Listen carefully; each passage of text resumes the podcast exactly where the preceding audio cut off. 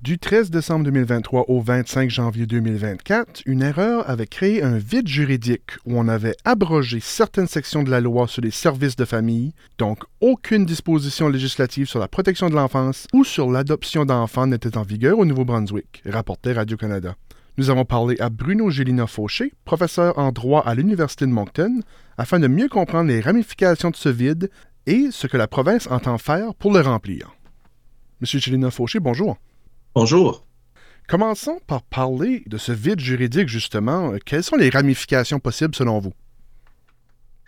Bien, lorsqu'il n'y a pas de, loi qui prévoit un pouvoir légal pour, par exemple, placer des enfants en garde, soutirer des enfants à des familles en raison de préjudice, bien, ça peut invalider tous les actes potentiellement qui ont été posé en vertu de cette autorité-là. Donc, si on dit, ben, il faut suivre la loi pour savoir quand est-ce qu'on peut soutirer un enfant une famille, puis s'il y a un risque à cet enfant-là, et que finalement, il n'y avait pas de loi, ben, ça, ça, ça, vient affecter potentiellement la validité de toutes les euh, décisions ou les, les, gestes qui ont été posés, les enfants qui ont été placés sous l'autorité de cette, euh, de cette loi-là. En théorie, il y a plusieurs défenses, il y a plusieurs arguments qui pourraient être faits pour dire que non, non, non, attention, on peut, on peut remédier à la situation, mais ça, c'est le point de départ, je vous dirais.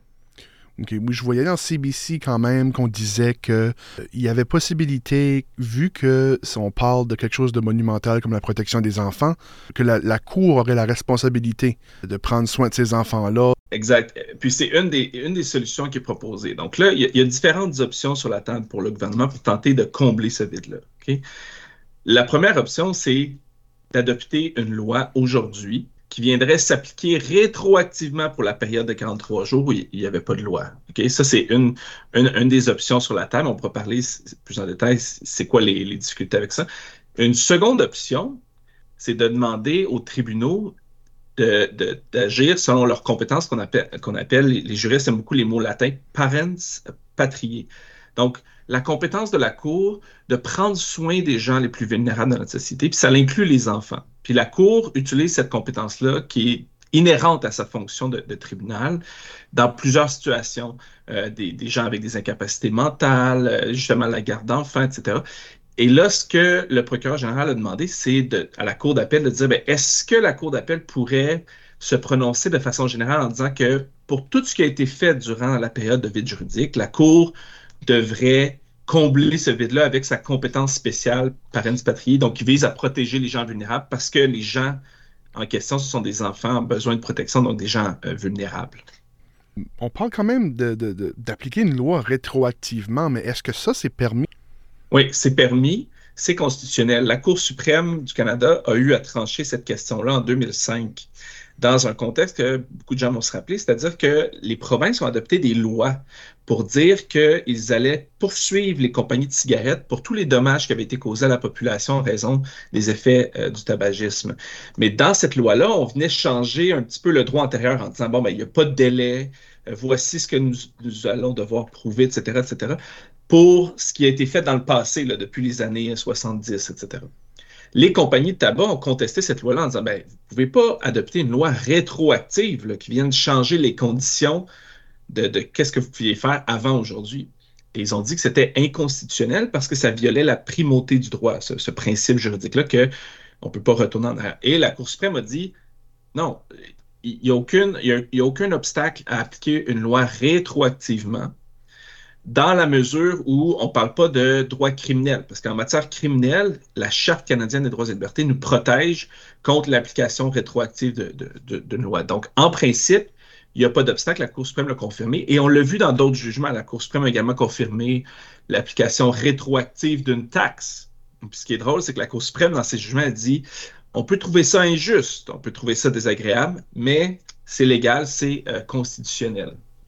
C'est ça. Mais ici, on essaie de le faire dans le cas spécifique de la protection d'enfants, dans le cas spécifique de l'adoption. Euh, est-ce que ça s'applique, euh, le, jugement de 2005 s'applique directement? Ah, les mêmes principes s'appliquent. Le principe, c'est qu'une une assemblée législative est suprême. Donc, l'Assemblée législative de Nouveau-Brunswick est suprême. Elle peut faire ce qu'elle veut, incluant appliquer des lois qui s'appliquent rétroactivement. Donc, ça, c'est le principe juridique de base, donc ça s'appliquerait ici.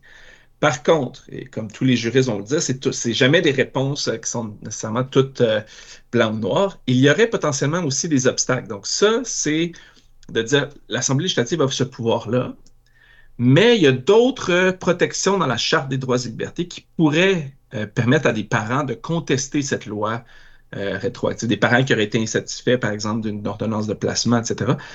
Et ça, c'est l'article 7 de la Charte que j'entrevois comme un, potentiel obstacle. L'article dit quoi? Il dit chacun a droit à la vie, la liberté et la sécurité. Et on ne peut pas porter atteinte à ces principes-là en vertu de principes sauf en principe de, sauf en fonction de principes de justice fondamentale, pardon. Pourquoi c'est pertinent? Mais c'est qu'il y a déjà des gens qui ont contesté la législation en matière de droit de la famille, en matière d'ordonnance de placement, d'adoption, etc., en vertu de cet article-là. Parce que la, le droit à la sécurité, la Cour nous a dit, ben, c'est le droit à l'intégrité psychologique. Puis quand on vient, quand l'État vient prendre tes enfants, ben, il y a une atteinte à ton, à ton intégrité psychologique. Donc, cet article-là pourrait s'appliquer. Mais là, c'est un petit peu complexe, mais est-ce que l'article va protéger les gens? Euh, va s'appliquer s'il n'y avait pas de législation, mais il faut voir s'il y a un principe de justice fondamentale qui serait violé. Et là, potentiellement, un des principes pourrait être le principe de la légalité, c'est-à-dire qu'il doit y avoir une loi ou une base juridique pour, euh, pour respecter. Donc, la réponse est, c'est un petit peu compliqué et d'après moi, euh, il, va, il, va, il, va, falloir y avoir une détermination d'un tribunal pour trancher cette question-là de façon définitive. Comme dans toutes les bonnes questions juridiques. Bruno Gélina Fauché, professeur en droit à l'Université de Moncton, merci d'être venu à ce micro. Merci beaucoup.